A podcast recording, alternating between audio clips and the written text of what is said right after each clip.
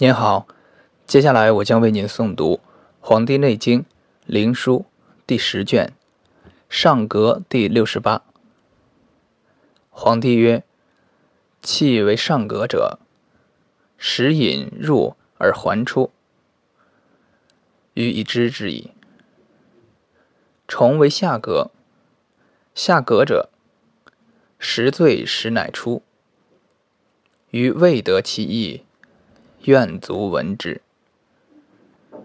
岐伯曰：“喜怒不适，食饮不节，寒温不时，则寒之流于肠中。流于肠中，则虫寒；虫寒，则积聚；守于下管，则肠胃冲郭。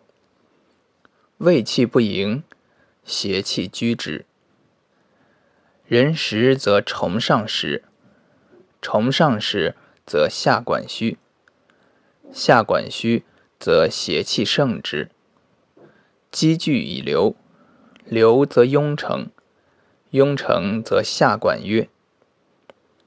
其壅在管内者，急而痛深；其壅在外者，则壅外而痛服。痈上脾热。皇帝曰：“次之奈何？”岐伯曰：“微按其痈，视气所行，先浅刺其旁，稍纳益深，还而刺之，无过三行。